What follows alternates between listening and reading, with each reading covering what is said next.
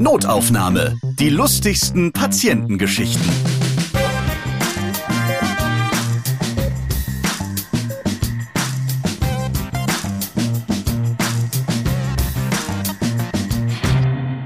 Hi, schön, dass ihr wieder zuhört. Rührt euch! Ja, Bewegung ist gut für den Rücken. Und ich sitze schon, ja, wieder viel zu krumm hier vor meinem Mikrofon. Mein heutiger Gast und Rückenkenner wird das bestimmt nicht gut finden. Ich bin Ralf Potzus und in diesem Podcast erzählen Mitarbeiter und Mitarbeiterinnen aus Krankenhäusern, Arztpraxen oder Kliniken ihre lustigen Geschichten, die sie so mit den Menschen erleben, die sie behandeln. Jens Zschocke ist seit fünf Jahren selbstständiger Physiotherapeut, lebt in Speyer in Rheinland-Pfalz und er hat einen interessanten Nachnamen mit ZSCH für noch mehr. Hi Jens. Hallo Ralf, ich freue mich dabei zu sein und deine Haltung ist eigentlich sehr gut. Obwohl ich jetzt hier, guck mal hier, meine Schulter so, also ich habe ja schon wieder so eine krumme Linie im Rücken hier. Alles im grünen Bereich. Na, dann, dann bin ich doch ein bisschen beruhigt. Ja, und ähm, ausgerechnet, ich mache jetzt einen Schocke-Witz über deinen Nachnamen, weil Potzus hat ja auch so einen kleinen Laut irgendwie, ne? Nur eben andersrum mit S und dann ein Z. Bei uns beiden brauchen die Leute einen Logopäden. Wahrscheinlich haben wir ja auch schon im Podcast gehabt. Das Robert Koch Institut, das sagt, Rückenschmerzen gehören neben Kopfschmerzen zu den häufigsten Schmerzproblemen. Über 60 Prozent in Deutschland leiden darunter. Deine Patienten und Patientinnen haben also Rücken. Genau. Aber nicht nur Rücken. Wir behandeln jetzt seit einem halben Jahr auch Post-Covid-Patienten werden das immer mehr, weil jetzt mhm. kommt das so langsam durch. Ne? Pandemie gibt's ja nicht mehr und jetzt kommen die Auswirkungen. Genau, also aktuell sind es zwölf bei uns in der Praxis. Und wie viel waren das im letzten Jahr? Hm, schätzungsweise 17. Also wird es aber weniger. Ja, ähm, die meisten Post-Covid-Patienten warten im Moment auf die Diagnose, weil viele Hausärzte sich da noch etwas unsicher sind und die Post-Covid-Ambulanzen volllaufen. Dann kommen sie halt dann mit Verzug zu dir. Und worin äußert sich das dann vor allem bei denen? Weil die Müdigkeitserscheinung, das Matte, was viele Post-Covid-Patienten und Patientinnen haben, das kannst du ihnen ja eigentlich aber gar nicht nehmen. Oder doch? Es ist tatsächlich viel Aufklärungsarbeit. Es ist im Prinzip ja ein Fatigue-Syndrom, was viele haben, ein chronisches Fatigue-Syndrom. Und hier gibt es in der Physiotherapie eine Maßnahme, die nennt sich Pacing. Das heißt, dass man den Leuten bewusst macht, ab wann die Leistungsgrenze jetzt erreicht ist. Die war ja früher deutlich höher wie jetzt. Und man lernt gemeinsam mit dem Patienten die Grenzen kennen, lässt die Patienten Tagebuch führen und äh, sorgt dafür, dass sie innerhalb dieser Belastungsgrenze sich bewegen. Und dabei unterstützen wir die Patienten. Das heißt, wir sind viel am Reden mit den Patienten, weniger am Üben. Das heißt, du wirst langsam von Physiotherapeut zum Psychotherapeut. Ja, genau. Es wird ja auch oft am Telefon verwechselt. nee, ist dein Ernst. Also die, rufen dann halt an und erzähl mal, wie oft kommt das vor? Hm, ich würde mal sagen, so ein, zwei Mal im Monat versucht jemand bei uns einen Psychotherapie-Termin zu kriegen. Äh, das kriegen wir da meistens raus, dass die am Telefon sagen, ja, ich brauche nur einen Ersttermin und dann gucke ich mal die Wartezeit. Dann fragen wir nochmal genauer nach, haben Sie ein KG-Rezept? Was, KG? Nein, äh, Psychotherapie. Sage ich, okay, wir sind die mit der Bank ohne Couch. Äh, Sie sind hier falsch. Sie sind beim Physiotherapeuten. Und wie reagieren die dann? Ach so, ja, Entschuldigung, danke, tschüss. Okay. Übrigens, es gibt bei Notaufnahme schon Physiotherapeuten-Geschichten, zum Beispiel mit Singer-Songwriter Ben Nobi, der auch Physiotherapeut ist. Hört mal gerne rein bei Jetzt legen wir uns hin, München. Jens, jetzt sind wir beide erstmal dran, denn wir reden heute über cholerische Entspannungsgruppen, Anrufbeantworter-Nachrichten, die vollkommen aus dem Ruder laufen und der Finger in der Wunde. Also so gar nicht als Sprichwort. Womit starten wir? Wir starten mit dem Anrufbeantworter, der aus dem Ruder läuft. Das ist schön. Wir haben ja auch eben schon gehört, die vertippen sich, die ähm, rufen falsch an, weil sie eigentlich zur Psychotherapie wollen und landen bei dir.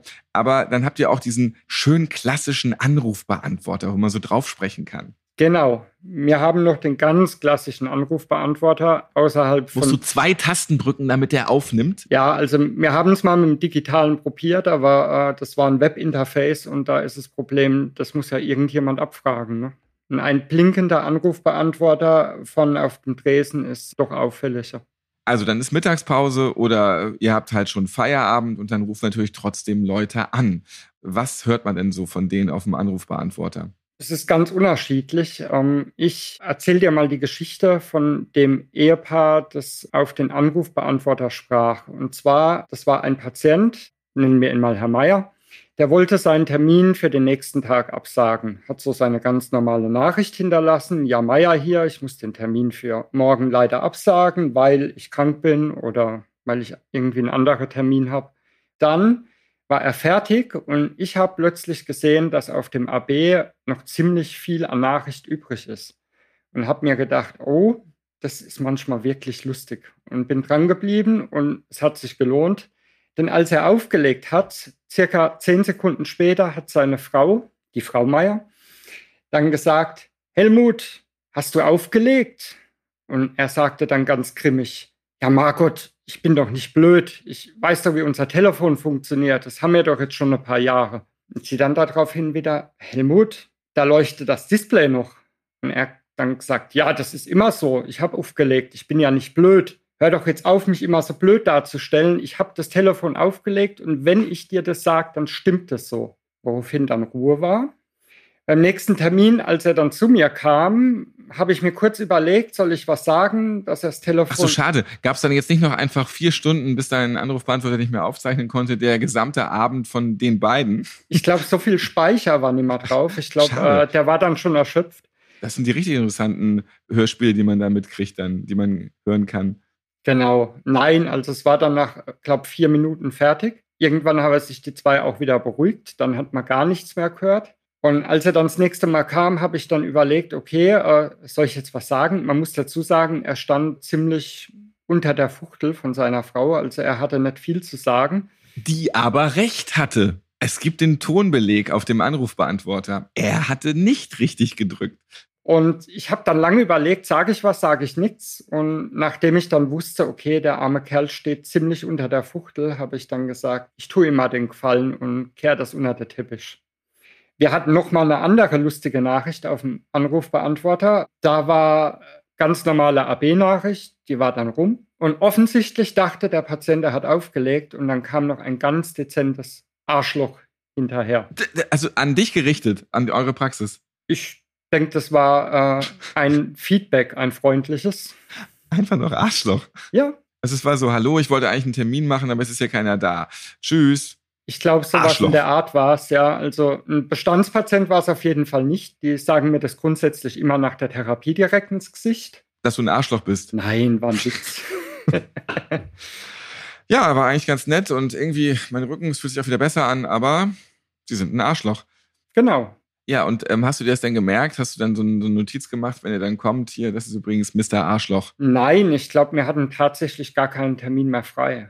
Auf einmal hattet ihr keinen Termin mehr frei. Nein, wir haben eine Behandlungspflicht. Nein, äh, ich glaube, es war auch tatsächlich die Ursache, dass wir keinen Termin mehr frei hatten. Und er wollte nun mal die Dringlichkeit unterstreichen und seine Nackenschmerzen, die er schon seit vier Jahren hat. Und ich glaube, dass dann einfach das Arschloch hinterherkam, weil er gemerkt hat, er kriegt keinen Termin. Dann hast du aber auch Gruppentherapien. Mehrere Menschen kommen zu einer Sitzung. Da bin ich mal gespannt. Das machst du auch außerhalb und du hast es früher auch im Rahmen deiner Ausbildung in der Klinik gemacht, ne? Genau. Auf Gruppentherapien freuen sich immer alle Schüler. Das war in dem Fall im Krankenhaus, in der geriatrischen Tagesklinik, also in der Tagesklinik für ältere Patienten war das eine Gruppe, die nannte sich Entspannungsgruppe. Hier wurden Traumreisen gemacht, hier wurde Muskelrelaxation gemacht, also so Muskelentspannungsübungen. Und die durften immer zwei Schüler wechselnd leiten. Und in dem Fall habe ich das mit einer Mitschülerin gemacht. Die Mitschülerin war leicht cholerisch veranlagt, deswegen fand ich das ganz interessant und habe mich dann auch freiwillig gemeldet, das mit ihr zu machen. Ich selber ähm, bin nicht so der Entspannungstherapeut, deswegen habe ich mich da dezent im Hintergrund gehalten und einfach dafür gesorgt, dass die Patienten am Platz sitzen, dass jeder was zu trinken auf dem Tisch stehen hat. Und sie hat dann angefangen, die Traumreise zu machen mit der Gruppe. Es war eine Gruppe von zwölf Personen. Und als sie dann die Traumreise erzählt was hat. Was ist genau die Traumreise? das sind so Geschichten, man fliegt über den Himmel und äh, sieht die Erde unter sich. Dann streckt man so die Arme dazu aus und so und macht genau, die Beine hoch. und man Verstehe. fängt die Wolken ein und zupft das Gras. Ähm, es sind gute Sachen. Ich selbst bin da nicht so der Fan von und deswegen kann ich das auch, finde ich, nicht adäquat rüberbringen. Deswegen lasse ich da lieber gern Kollegen den Vortritt. Auf jeden Fall hat sie dann die Gruppe geleitet und hat dann erzählt, wie man da über die Wolken fliegt. Und in der Gruppe drin saß eine ältere Dame, die sehr, sehr adrett war, mit tupierten Haaren, mit Haarspray in den Haaren. Ja, und die hat dann während der Gruppe kurz überlegt, dass ihre Haare nicht richtig sitzen, hat ihre Rundbürste rausgeholt und hat sich begonnen, die Haare zu kämmen. Es ist ja so, bei Haare mit Haarspray drin ist es ja auch nicht gerade leise. Das hört sich ja so an, woraufhin die Gruppe immer unruhiger wurde. Und sie hat immer weiter gekämmt und gekämmt und gekämmt. Dann plötzlich wurde die Gruppe so unruhig, dann sprang meine Mitschülerin auf, die die Gruppe geleitet hat und schrie, verdammte Scheiße, das ist eine Entspannungsgruppe, ist jetzt mal hier Ruhe. Ich nenne die Gruppe jetzt Verspannungsgruppe. Ich glaube, danach äh, musste bei einigen Herrschaften Blutdruck gemessen werden und ich glaube auch einige haben Nitrospray gebraucht. Also die Gruppe hatte interessanterweise, ähm, war das eher kreislaufanregend tatsächlich. Da sind die aber auch alle wirklich sehr leicht aus dem Konzept zu bringen, wenn die sich da mit einer Bürste kurz die Haare da runterschrubbt. Muss wirklich eine Cholerikerin gewesen sein. Ja, durchaus. Man muss aber auch dazu sagen, es war wirklich sehr, sehr laut, aber natürlich kein Was hat Grund die für Haare gehabt? Also auch wenn man Haarspray drin hat. Also hat die drei Dosen Haarspray drin gehabt. Man musste eigentlich ein Schwert nehmen und keine Rundbürste. Ich denke, das war Klarlack. Werbung. Jetzt seid ihr gefragt, macht mit bei der kurzen Notaufnahme-Umfrage. Wir wollen euch kennenlernen. Ja, und mit euren Antworten kann Notaufnahme dann noch besser werden. Oh, Standardspruch. Ja, Entschuldigung. Aber das ist ja wirklich so. Ihr hört alle zwei Wochen Notaufnahme und dabei weiß das Team von Potever gar nicht so genau, wer eigentlich zuhört. Natürlich wollen wir gerne wissen, wer ihr seid, um Notaufnahme noch besser an euren Interessen und Bedürfnissen ausrichten zu können. Darum die Umfrage. Und dort könnt ihr erzählen, wer ihr seid und wofür ihr euch interessiert. Ihr tauscht fünf bis zehn Minuten eurer Zeit gegen viele Stunden noch bessere Unterhaltung und Information. Klickt einfach auf go.podstars.de slash na. Einen Link zur Umfrage findet ihr auch in den Shownotes dieser Podcast-Folge. Das wäre am einfachsten. Klickt einfach drauf. Wir sind auf eure Antworten gespannt und die werden von den Podstars ausgewertet. Vielen Dank dafür. Werbung Ende. Du bist mit einer anderen Gruppe ähm, auch noch ins Wasser gegangen.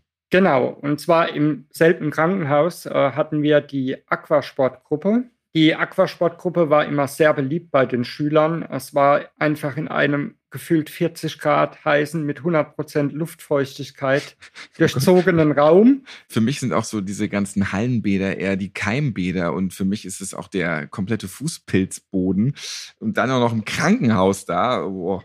Ja, da war man froh, dass Chlor im Wasser ist.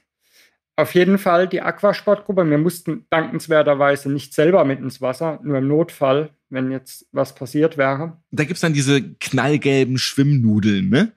Die knallgelben Schwimmnudeln, die Waterboards, die blauen, die man kennt, wo jeder schon mal versucht hat, drauf zu surfen und sich dabei abgelegt hat.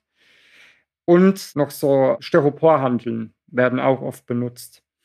Auf jeden Fall äh, bei dieser Gruppe wurde mir, bevor ich die geleitet habe, schon gesagt, dass es da einen Patienten im Krankenhaus gibt, der berühmt berüchtigt ist. Der kommt seit zwei Jahren alle zwei Tage zur Aquasportgruppe, bezahlt die wohl auch zum Teil selber, weil ich glaube, das wird schwierig mit Genehmigung durch die Kassen.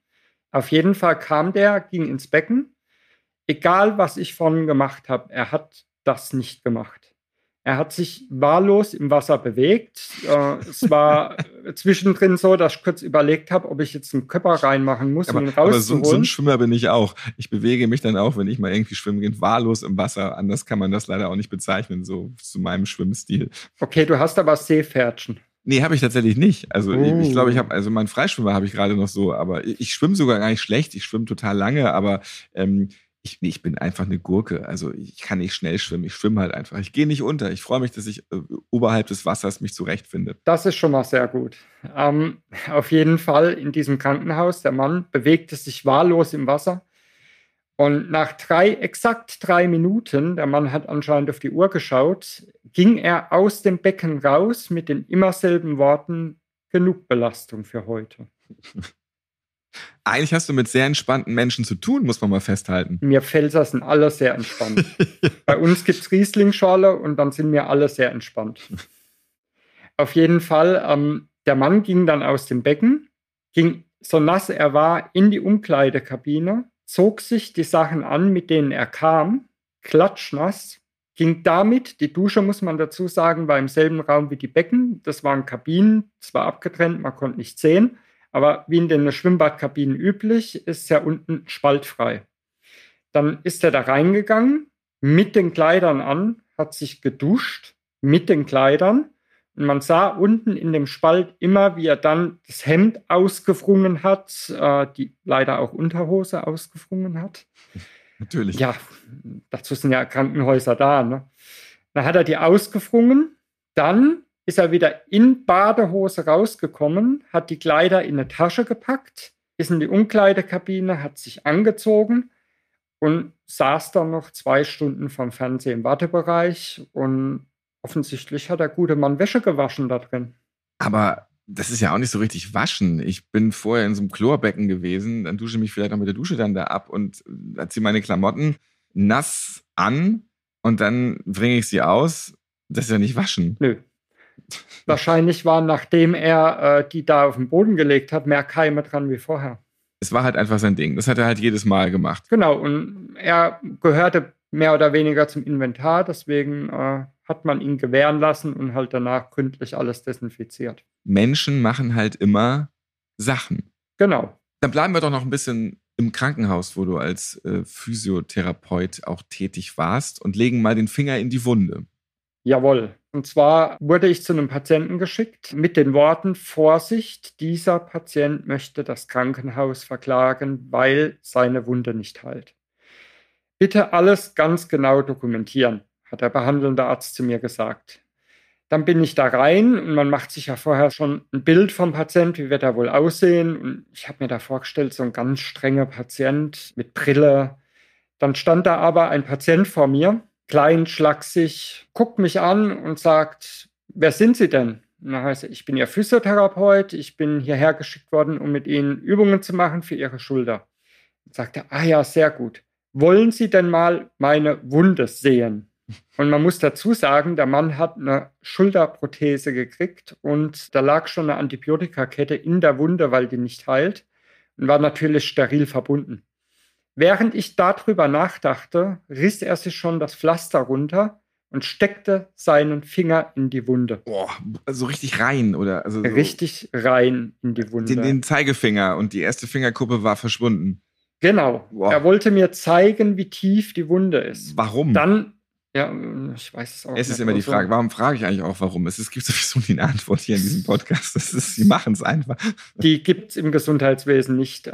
Was war nochmal die Zahl, äh, die alle Antworten liefert? 42. 42. Dann ist es in dem Fall auch 42. Muss ja sein. Auf jeden Fall äh, bin ich dann raus aus dem Zimmer, gesagt, ich muss gerade noch mal kurz raus, was holen. Ich bin sofort wieder da. Bin zum Arzt, habe gesagt, ich glaube, ich habe so eine ganz leise Ahnung, warum die Wunde nicht heilt. Hat gesagt, warum? Hä? Woher wissen Sie das? Dann habe ich gesagt, naja, gehen Sie mal rein, fragen den Patienten mal, ob Sie mal die Wunde sehen können. Dann hat er gesagt, was? Ich sage, da macht sich das Pflaster runter und steckt seinen Finger in die Wunde. Und ich vermute mal, das macht der bei so ziemlich jedem, der ins Zimmer kommt, weil mich kann der eher zehn Sekunden. Dann hat der Arzt gesagt, okay, ähm, dokumentieren auf jeden Fall, äh, das geht gar nicht. Dann bin ich wieder rein zum Patient. Dann hat er anscheinend das tiefe Gefühl gehabt, er muss noch einen draufsetzen. Nicht mit der Wunde, aber er hat dann zu mir gesagt, ihm wurde hier auch sein Geldbeutel gestohlen. Da habe ich gesagt, oh, Ihr Geldbeutel, äh, war das, während Sie zur OP gefahren wurden? Lag der im Nachttisch oder während der OP oder was ist passiert? Er hat gesagt, ja, während der OP und zwar im OP. Da habe ich gedacht, im OP, was? Der Mann hat eine Vollnarkose gehabt. Und dann habe ich ihn gefragt, da habe ich gesagt, ja, was im OP? Ja, ich habe Angst gehabt, der wird mir geklaut und habe mir den unters Kopfkissen gesteckt in dem Bett, in dem ich äh, in den OP gefahren wurde. Weil er ja dasselbe Bett behält. Genau, die werden nie gewechselt nach OPs. Ja, auf jeden Fall. Ähm, ich war kurz davor, einen Oscar für ihn zu kaufen, den hätte er sich verdient. Also ich war einen Monat später fertig in dem Krankenhaus und habe gewechselt. Er war noch da. War die Wunde schon schwarz? Wurden ihm die Hände auf den Rücken gebunden, dass er nicht mit den Fingern da wieder reingegangen ist? Ich weiß nicht. Also ich denke, die, also so Waschlappen um die Hände geklebt oder so irgendwas. Aber der war wirklich weit weg von Gut und Böse. Der war halt lange da, eine andere Patientin war auf einmal weg. Ja, und zwar war das in der Klinik, oh Wunder. Also ich wundere mich, dass ich hier in der Praxis arbeite. Ne? In der Klinik war, war, war viel. heute hören wir die ganz lustigen Geschichten aus deiner Physiotherapie-Praxis. Macht doch nichts, dann haben wir heute die Klinikgeschichten. Ja, genau. Es ist tatsächlich sehr viel in der Klinik passiert. Ich weiß gar nicht, woran das lag. Und zwar eine Patientin, ähm, die selber Krankenpflegerin war, hat die Mandeln rausgemacht gekriegt. Wir waren ab und zu auch mal auf einer HNO-Station, um Atemtherapie zu machen, Atemtechniken anzuleiten. Und dann war ich auf der Station und die Patientin, ähm, die sollte abgeholt werden für in den OP. Ich lief an dem Zimmer vorbei und habe gehört, dass da ein Mann vom Transportdienst mit ihr diskutiert, lautstark. Und ich habe nur gehört, wie er zu ihr sagt, ja verdammt, Sie sind die Patientin. Da habe ich gedacht, okay, da gucke ich mal rein. Die ähm, Patientin stand im Flügelhemd vorm leeren Bett und hat das Bett festgehalten und hat die Bremse aufgemacht. Dann habe ich die Geschichte hinterher mal richtig erklärt gekriegt. Und zwar war es so, die Patientin sollte abgeholt werden, hat vorher die Prämedikation bekommen. Also die kriegen ja die berühmte Leck mich am Arsch-Tablette. Und die hat bei ihr anscheinend dermaßen gut funktioniert, dass sie der Meinung war, sie arbeitet hier. Weil sie Krankenschwester war. Genau, die arbeitete sogar in einem Krankenhaus, aber halt nicht in dem. Und war fester Überzeugung, äh, sie muss jetzt diesen Patienten in den OP bringen. Und hat dann mit dem diskutiert im Krankentransportdienst. So, kommen Sie mal her, legen Sie sich mal hin, Sie müssen den Bauch jetzt mal aufschneiden. Nee, nee, nee, nee, das muss jetzt echt gemacht werden. Mein, vielleicht hat er ja keine Mandeln mehr gehabt oder hat er sie noch gehabt. Vielleicht war es auch einfach ein Besucher und der lag auf einmal in diesem Bett, weil sie es unbedingt so wollte. Genau. Tatsächlich konnte die nicht überzeugt werden, dass sie die Patientin ist und sich ins Bett legen sollte. Das Ende vom Lied war, und das wird, glaube ich, heute noch in der Klinik erzählt, sie schob das leere Bett im Flügelhemd in den OP. Und der vom Transportdienst, der Mann, lief hinterher. Und im OP haben die wie reagiert? Das muss ein großer Aufschrei gewesen sein, weil die dort auch noch mal 30 Minuten gebraucht haben, um sie zu überzeugen. Dass Eine halbe Stunde, mal, das liegt ja auch alles lahm da. Ne? Es ist ein laufender Betrieb. Der komplette OP-Plan war wahrscheinlich durcheinander. Sie mussten sie intensiv überzeugen, dass sie sich auf der OP-Tisch legt. Es hat aber im Nachhinein tatsächlich funktioniert. Also sie hat die Mandel rausbekommen. Ich weiß nicht, wie die das geschafft haben. Die Narkosedosis wurde etwas erhöht. Oder ähm, es wurde ein Tierarzt hinzugezogen mit Betäubungspfeile. Und jetzt hören wir noch mal eine Geschichte aus dem Krankenhaus. Oh Wunder, aus dem Krankenhaus. das war eine Patientin im Krankenhaus, die hat ein künstliches Hüftgelenk bekommen. Und wenn man ein künstliches Hüftgelenk bekommt, darf man nach einer OP gewisse Bewegungen nicht machen, zum Beispiel zu tief sitzen oder das Bein seitlich abspreizen oder nach innen außen drehen. Und die Patientin lief an zwei Unterarm-G-Stützen und hatte mir dann also die klassischen Krücken. Ja, das dürfen wir als Therapeuten nicht sagen. Ich, ich habe es nur übersetzt, so wie ein Polizist Lichtzeichenanlage sagt und nicht Ampel. Also muss man ja hin und wieder mal ein bisschen einordnen. Genau, auf jeden Fall. Ähm, die hat abends plötzlich so Lust bekommen aufs Abendessen im Krankenhaus. Vor lauter Gier hat sie dann beschlossen, sie kann jetzt nicht mehr warten, bis der Essenswagen kommt. Dann ist die aus dem Zimmer mit zwei Unterarm-G-Stützen raus. Ich frage mich heute noch, wie die das Tablett tragen wollte. Ich glaube. Da macht man sich in dem Moment keine Gedanken drüber wahrscheinlich, wenn man echt Bock hat auf die Blutwurststulle. Genau, du bist nicht du, wenn du hungrig bist.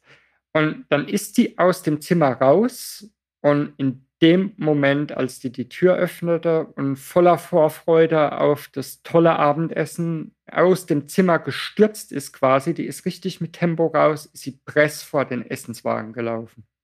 Man muss dazu sagen, der Essenswagen im Krankenhaus, kennen ja viele, ist ja riesengroß und der, wo den schiebt, wenn der nicht gerade zwei Meter groß ist, sieht nicht, was unmittelbar dahinter passiert. Dementsprechend wird die Patientin dann von dem Essenswagen angefahren, ist gestürzt, hat sich die Hüfte ausgekugelt und siehe da, äh, sie musste am selben Abend operiert werden und musste deswegen leider nüchtern bleiben. Das war sie ja zum Glück vorher schon. Insofern ähm, hat das zumindest gepasst. Genau, es hat sich aber nicht mal gelohnt, der Einsatz. Ne? Sie durfte es ja nicht essen. Vielen Dank, Jens Zschocke, Physiotherapeut aus Speyer. Danke, dass ich dabei sein durfte. Wie hast du dich gemeldet, um hier mitzumachen? Ich habe mich per E-Mail gemeldet. Es war lustigerweise, haben mir den Podcast gehört. Da habe ich zu meinem besten Kumpel gesagt, da habe ich auch genug Geschichten beizutragen und habe dann einfach mal eine E-Mail geschickt. Und zwar an notaufnahme.podever.de. Und bist du sofort rangekommen? Es hat ein paar Monate gedauert, aber dann kam eine sehr freundliche Rückmeldung und dann haben wir direkt besprochen, wie es abläuft und jetzt saß ich hier. Ja, siehst du, hat auch alles super geklappt. Vielen Dank, dass du dabei warst.